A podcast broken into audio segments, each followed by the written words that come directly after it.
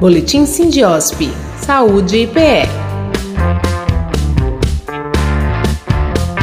Olá, os amigos da plataforma Live Saúde. Está no ar mais uma edição do Boletim Sindiosp, o informativo semanal do Sindicato dos Hospitais, Clínicas, Casas de Saúde e Laboratórios de Pesquisas e Análises Clínicas do Estado de Pernambuco.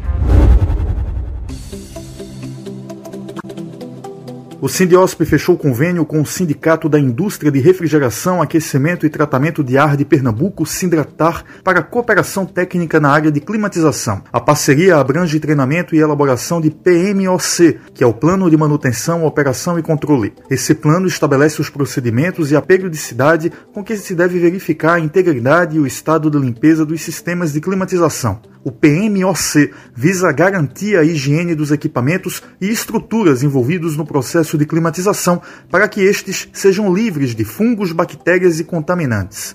A criação desse plano é de obrigação legal, conforme a Lei nº 13.589 de 2018. A CN Saúde lançou uma série de novidades durante a feira hospitalar realizada em São Paulo na semana passada. As publicações lançadas foram CN Saúde 25 mais 2 anos e o cenário dos hospitais brasileiros 2021-2022. Esta última desenvolvida em parceria com a Federação Brasileira de Hospitais, FBH. Outra importante novidade foi o lançamento oficial do movimento intitulado CN Saúde Mulher, que busca dar maior protagonismo às mulheres da saúde nacional. A atividade contou com a presença do presidente do Sindiosp, Dr. Jorge Trigueiro, de lideranças e autoridades nacionais, além de dirigentes de entidades do setor saúde.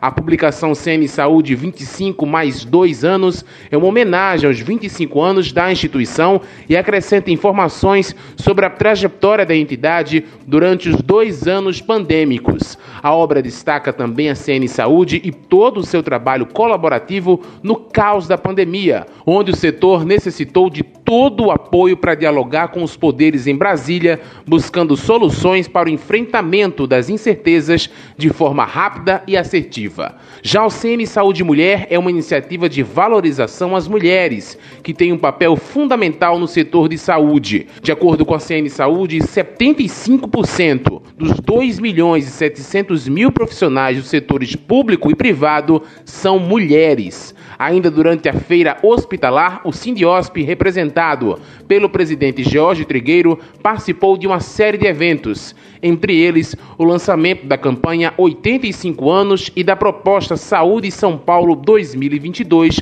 do Sindicato dos Hospitais de São Paulo, o Congresso Internacional de Serviços de Saúde e o Fórum Internacional ICOS 2022 Saúde Digital e Sustentabilidade. É importante destacar que durante a feira, os coordenadores de Educação e Inovação, Eurico Noblar, e de Relações Institucionais, Silvio Marinho, estiveram presentes para buscar atualizações e parceiros para os associados do Sindiosp. Também foi realizada uma missão hospitalar em parceria parceria do Sindosp com o Sebrae Pernambuco.